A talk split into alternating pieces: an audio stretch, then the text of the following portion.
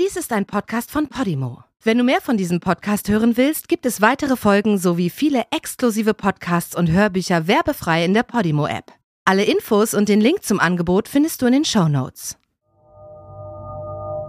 In Fällen, in denen es um verschwundene Kinder geht, ist der Druck auf die Ermittlungsbehörden immer besonders groß. Ist das Kind einfach nur ausgerissen? Hat es die Zeit vertrödelt? Oder wegen eines schlechten Zeugnisses Angst, nach Hause zu kommen? Hatte es einen Unfall und ist womöglich verletzt oder ist was Schlimmeres passiert?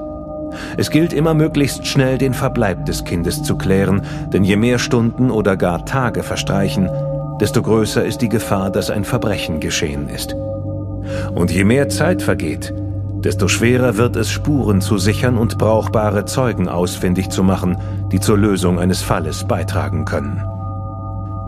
In dem Fall, den wir dir heute schildern, konnte das vermisste Kind nie gefunden und zu seiner Mutter zurückgebracht werden. Die Polizei geht inzwischen davon aus, dass das Mädchen Opfer eines Gewaltverbrechens geworden ist.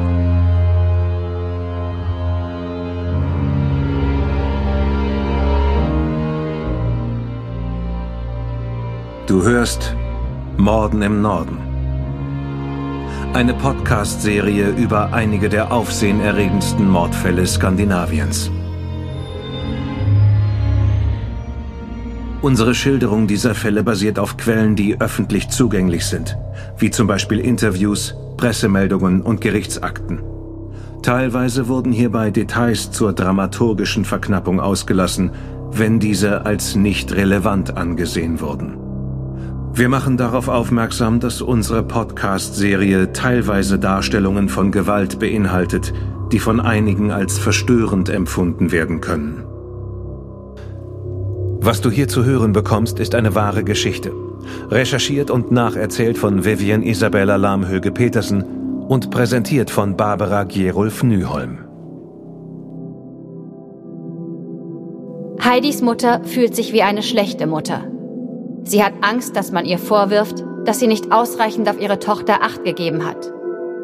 Sie zögert deshalb, die Polizei sofort anzurufen, obwohl Heidi schon mehrere Stunden weg ist. Weder Nachbarn noch ihre Spielkameraden haben die Kleine gesehen.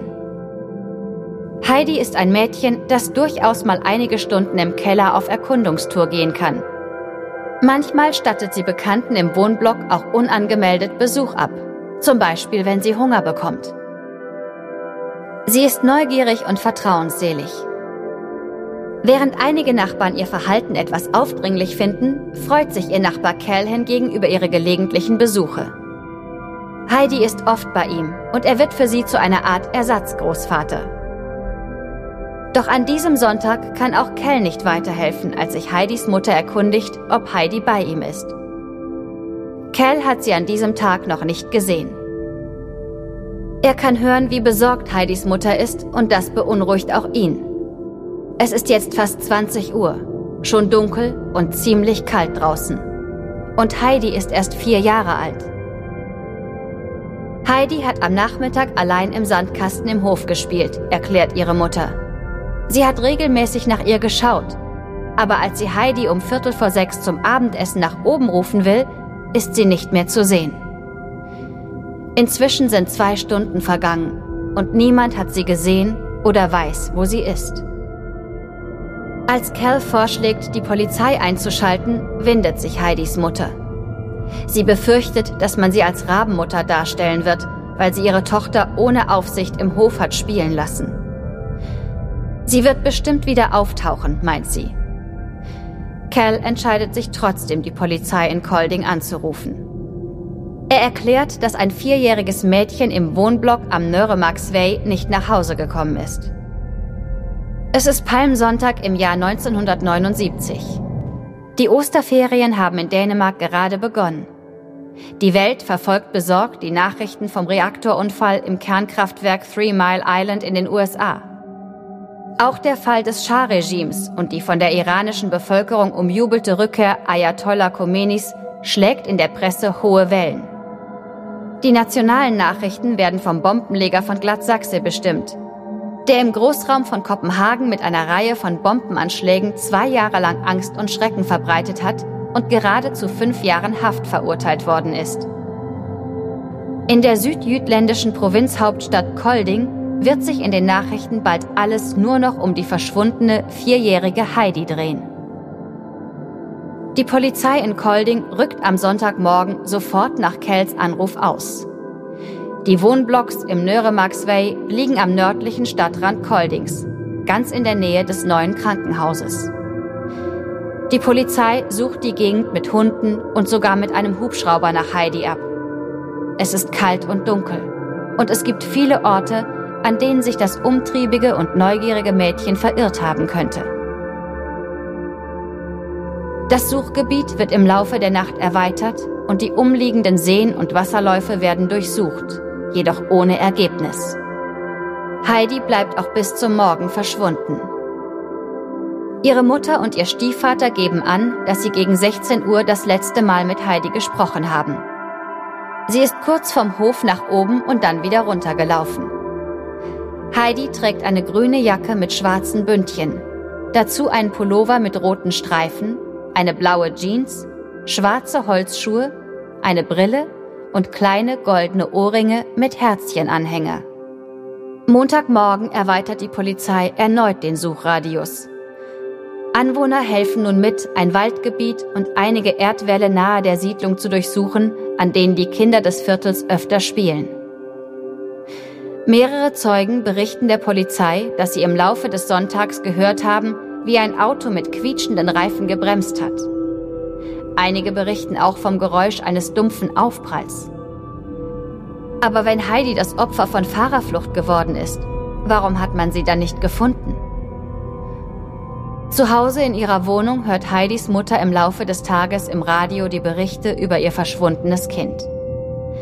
Sie weiß, dass Heidi ein leichtes Opfer für einen Pädophilen wäre, weil sie auch Fremden gegenüber kaum Berührungsängste hat.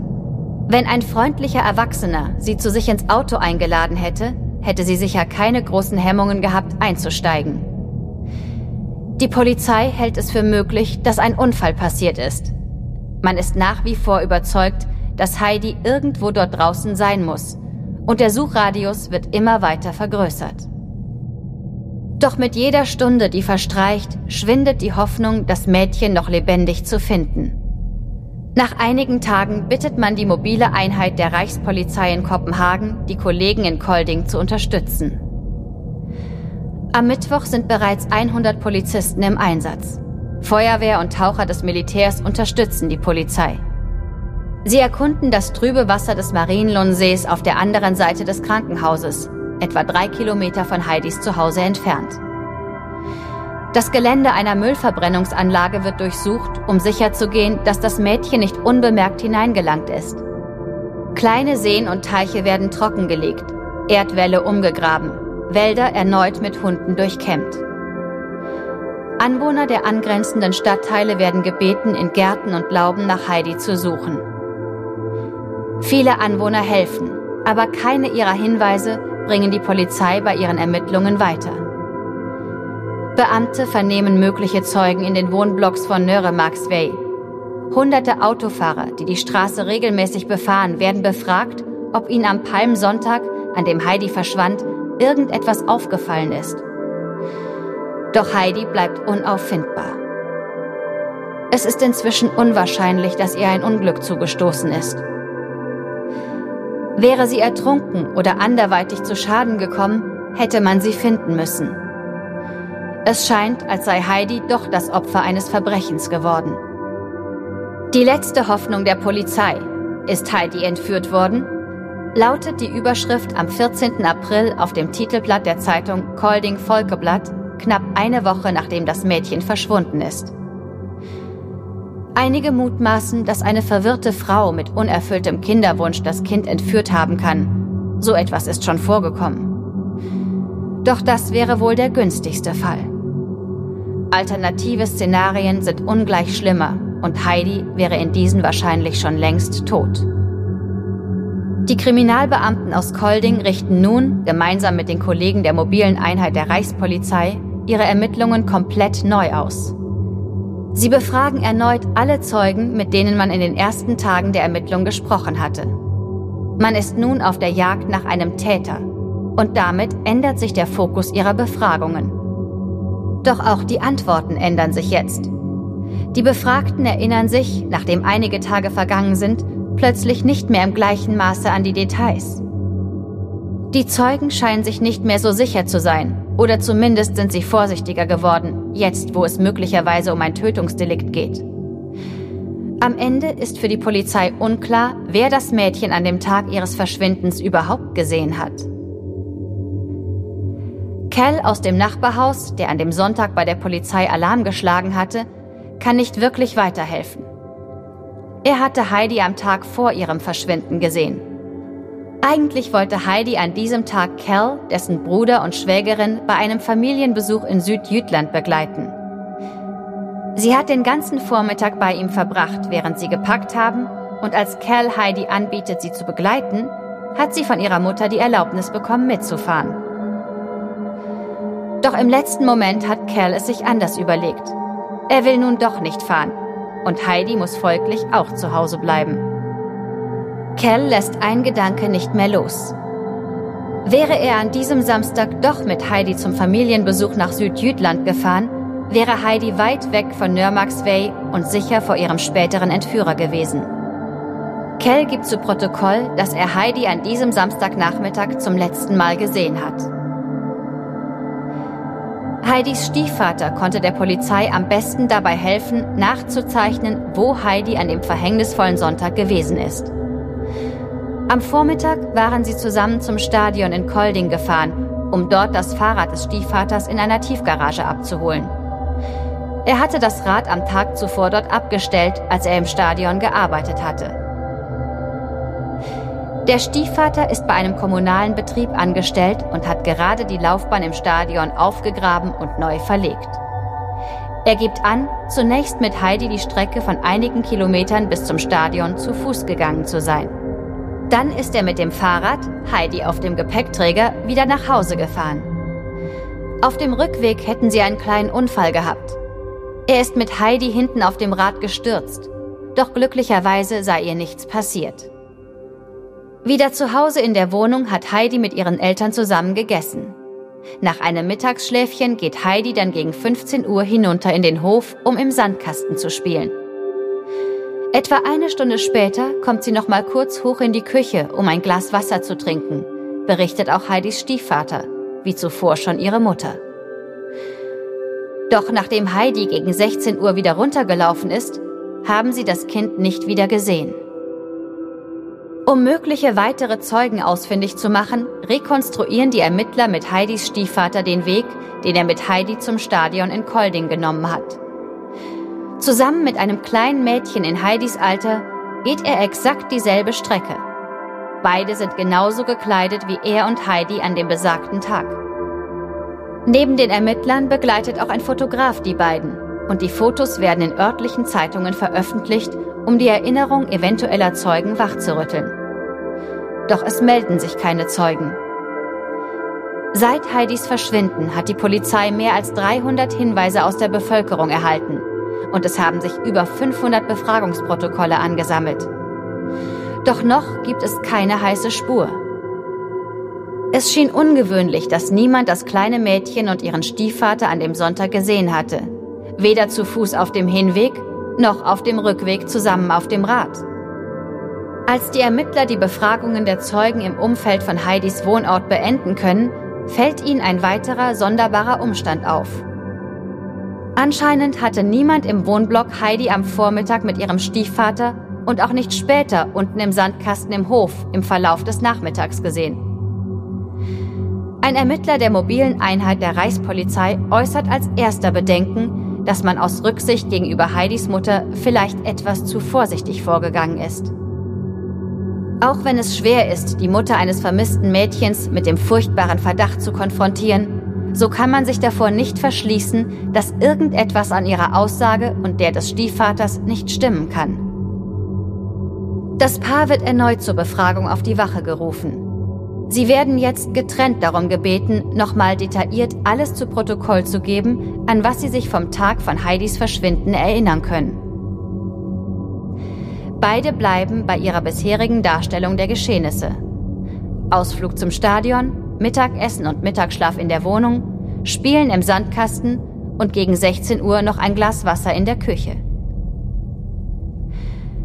Doch als die Aussagen aufgenommen sind und von Heidis Mutter gegengelesen und unterschrieben werden, sagt ihr einer der Ermittler direkt ins Gesicht, dass etwas an ihrer Erklärung einfach nicht stimmt.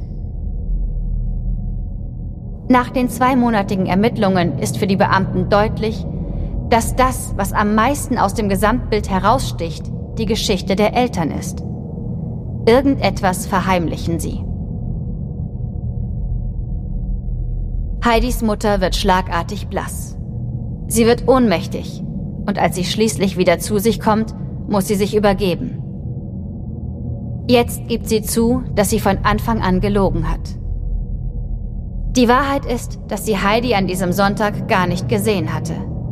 Sie ist mit einer Freundin am Samstagabend ausgegangen und erst am nächsten Morgen nach Hause gekommen. Sie hat sich dann direkt ins Bett gelegt und den ganzen Tag geschlafen, erklärt sie den Ermittlern. Sie hat keine Ahnung, wo Heidi am Sonntag gewesen ist und was sie gemacht hat. Es war ihr Mann, Heidis Stiefvater, der ihr erzählt hatte, dass Heidi im Sandkasten spielen war und dass sie kurz oben war und ein Glas Wasser getrunken hatte. Die Mutter habe das dann bestätigt, aus Angst, als schlechte Mutter angesehen zu werden, die ihre Tochter unbeaufsichtigt gelassen hat. Die neue Aussage von Heidis Mutter bedeutet, dass nur eine Person Auskunft darüber geben kann, wo Heidi sich im Laufe des Sonntags befunden hat. Ihr Stiefvater. Der Stiefvater bleibt jedoch bei seiner bisherigen Darstellung, egal was seine Frau auch sagt. Er sei immerhin derjenige gewesen, der wach war, während die Mutter in den betreffenden Stunden geschlafen hat. Am Dienstag, den 12. Juni, zwei Monate nach Heidis Verschwinden, wird der Stiefvater festgenommen. Obwohl Heidi noch nicht gefunden worden ist, wird er der Tötung angeklagt. Heidis Mutter wird ebenfalls festgenommen und wegen Beihilfe angeklagt. Beide erklären sich für unschuldig. Es kommt zu einer Vorverhandlung, die ganze 36 Stunden dauern wird. Der Gerichtssaal ist voll mit Journalisten und interessierten Bürgern, die den unheimlichen Fall vom verschwundenen kleinen Mädchen während der letzten zwei Monate verfolgt hatten. Doch trotz der Wut in der Bevölkerung und trotz aller Lügen und berechtigter Verdachtsmomente gegen das Paar sieht der Richter sich nicht imstande, die Eltern weiter in Untersuchungshaft zu behalten. Um eine Anklage wegen der Tötung des Kindes zuzulassen, muss der Verdacht mit konkreten Beweisen begründet werden. Diese konnte die Polizei aber bisher nicht erbringen. Daher bestimmt der Richter, dass die beiden vorerst auf freien Fuß gesetzt werden müssen.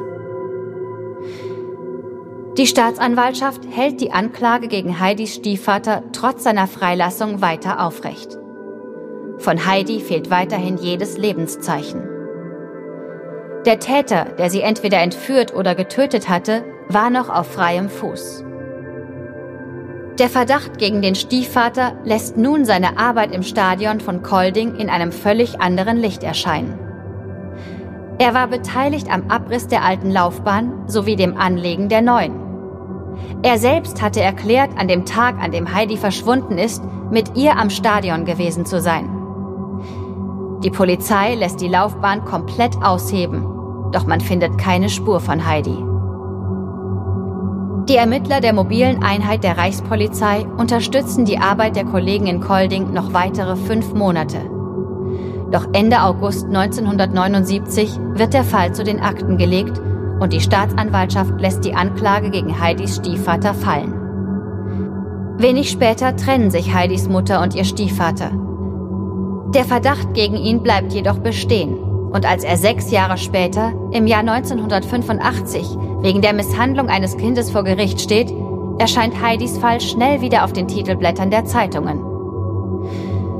Heidis Stiefvater hatte nach der Trennung von ihrer Mutter eine neue Freundin gefunden. Die Frau hatte ein Kind aus einer früheren Beziehung und bald bekam das Paar noch einen Sohn. Mit nur vier Monaten wird das Kind mit einem schweren Schädelbruch ins Krankenhaus in Kolding eingeliefert. Der kleine Junge wird einen bleibenden Hirnschaden davontragen. Heidis Stiefvater wird festgenommen und wegen schwerer Körperverletzung angeklagt.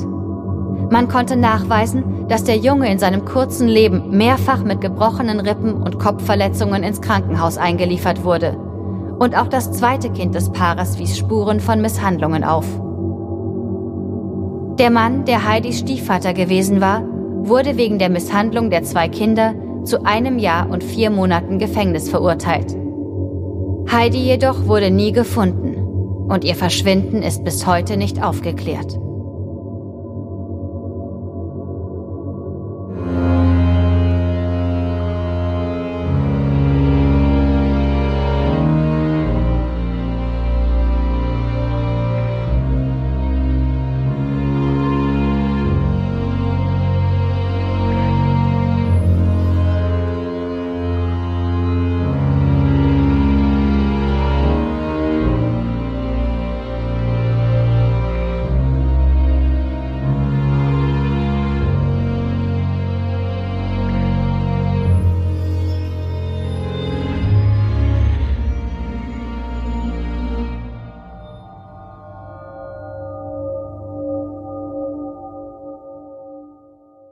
In der Podimo-App hörst du tausende Podcasts und internationale Hörbücher aller Genres. Dabei erhältst du personalisierte Empfehlungen und kannst deine Lieblingsinhalte auch offline hören. Ganz egal, ob zu Hause, in der Bahn oder beim Spazierengehen. Lass dich mit Podimo von spannenden Geschichten in den Bann ziehen, lerne etwas Neues oder hol dir Tipps für dein Familienleben.